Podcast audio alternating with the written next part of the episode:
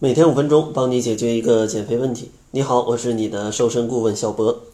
这期节目呢，想要跟大家聊一聊游泳减肥。为什么与跑步相比，我会更推荐通过游泳去减肥呢？因为游泳啊，相对跑步、跳绳这些运动来说，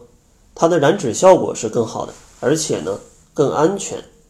因为减肥的朋友往往呢运动能力比较差。体重的基数比较大，像这些跑跑跳跳的运动啊，很有可能因为你自身的重力过大，去压迫到你的各个的关节，从而呢造成一些损伤。而游泳呢，就不会有这些担忧。而在水里，它的阻力呢也比陆地上要更大，它的传热性呢也比较大。所以说从这个方面来说，相同时间的游泳跟跑步。它燃烧的脂肪是比跑步是要更多的，所以说呢，与跑步、跳绳相比，我更推荐大家在减肥的时候去做一些游泳的项目。但是呢，不要看游泳啊，它可能燃脂效果好，还更安全，它也是有缺点的。缺点呢就是游泳之后饥饿感会更强。相信游过泳的朋友啊。都有这种感觉。如果你一旦意志力不坚定，那就非常容易在游泳之后被这份饥饿给打败啊！可能吃的就比较多，让这个运动就白白的浪费掉了。所以说呢，想要通过游泳去减肥，建议在游泳之前一定要先吃一点食物去充饥，比如说一些香蕉、苹果，或者像吃一些全麦面包。这样的一些食物，它都可以提供一些饱腹感，预防你在游泳之后因为过度饥饿的食欲大增。当然，如果想要去游好泳，咱们还需要注意游泳的频率跟时间。其实跟有氧运动一样，我的建议初学者还是每周三到四次的有氧运动。同时呢，游泳的时间啊，尽量在四十五分钟以上。但最好呢，不要超过六十分钟，因为呢，如果时间太久的话，对于初学者来说，可能强度会比较大，而且呢，这个饥饿感过于强烈的话，对于食量的把控也是难以去把握的。当然，如果你对强度有非常高的要求，最高也不要超过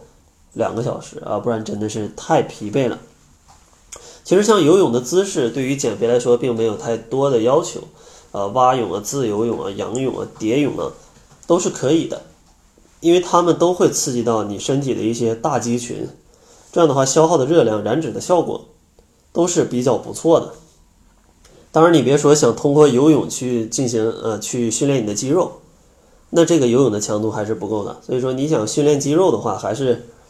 去做一些啊举铁，做一些力量训练，或者说做一些高强度间歇性运动，那个效果会更好。像游泳，你这个在水里扑腾扑腾，也不是专业的运动员，它的增肌效果是很一般的，但燃脂效果是不错的。关于怎么样让游泳可以起到更好的燃脂效果，咱们就说这些。下面呢，咱们说一点什么样的人不要游泳，或者说在什么样的情况下咱们不要游泳，因为以下的这些状况可能会带来一些危险。第一个情况呢，就是刚吃完饭非常饱的时候不要游泳，因为这种运动会影响到你的消化系统的运作，而且呢非常容易带来一些胃疼，呃这样的话是非常难受的。所以说咱们要给胃留一点时间，饭后差不多最起码也要一个半小时之后，才能去进行这些游泳的运动。另外呢，像喝完酒之后不要去游泳，也有很多。男性的朋友吧，喜欢在饮饮酒之后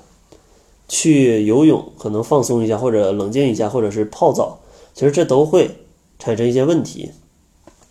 因为这种酒精啊，或者说是乙醇，它对人的这种神经系统都会进行麻痹，从而呢可能产生一些头晕、精神下降的症状，这时候你的身体的协协调能力啊，可能就会减弱，所以说呢可能会带来一些。运动的风险，所以说饮酒之后是不建议去游泳的。另外呢，像有一些高血压的朋友、心脏病的朋友，或者说中耳炎，或者说皮肤病的朋友，这些朋友啊都不建议去游泳。另外还有一点需要注意，就是游泳之前咱们一定要去进行一些热身。虽然说游泳啊能够很全面的调动你的身体的肌肉去参锻炼，实现减脂的目的，但是呢，像现在这个季节。其实外面的气温还不是特别高，可能你的关节还是有些僵硬。如果突然进入到泳池当中啊，每个关节都在剧烈的运动，你不经过热身的话，很有可能会发生一些运动的危害。所以说，建议在游泳之前一定要去进行一些热身，先让你的关节得到一些呃放松啊，或者说变得更加的灵活。这样的话，运动。才会有更好的效果。当然，怎么样的热身，其实建议大家可以在这个换好衣服，可以在这个泳池旁边进行一些高抬腿啊，或者活动活动你的关节呀、扩胸运动啊，就让你的身体温热一点之后，再进去游泳就好了。也希望大家呢，如果身体能力不是特别好，或者体重过大，还想通过运动减肥，一定要去考虑游泳啊，因为它的优点真的非常的多，但是一定要注意。运动之后过度的饥饿感，让你暴饮暴食这样的一个问题。那好了，在节目的最后呢，小博还是想要送给大家一些瘦身的资料。如果说你想单独的瘦肚子、瘦腿或者瘦胳膊，或者说你单纯的想了解一下瘦身的食谱怎么去做，都可以关注公众号，搜索“窈窕会”，窈窕是窈窕淑女的窈窕，会是会议的会，然后回复“瘦胳膊、瘦腿、瘦肚子”或者是食谱。就可以领取到相应的小技巧了。那好了，这就是本期节目的全部，感谢您的收听。作为您的私家瘦身顾问，很高兴为您服务。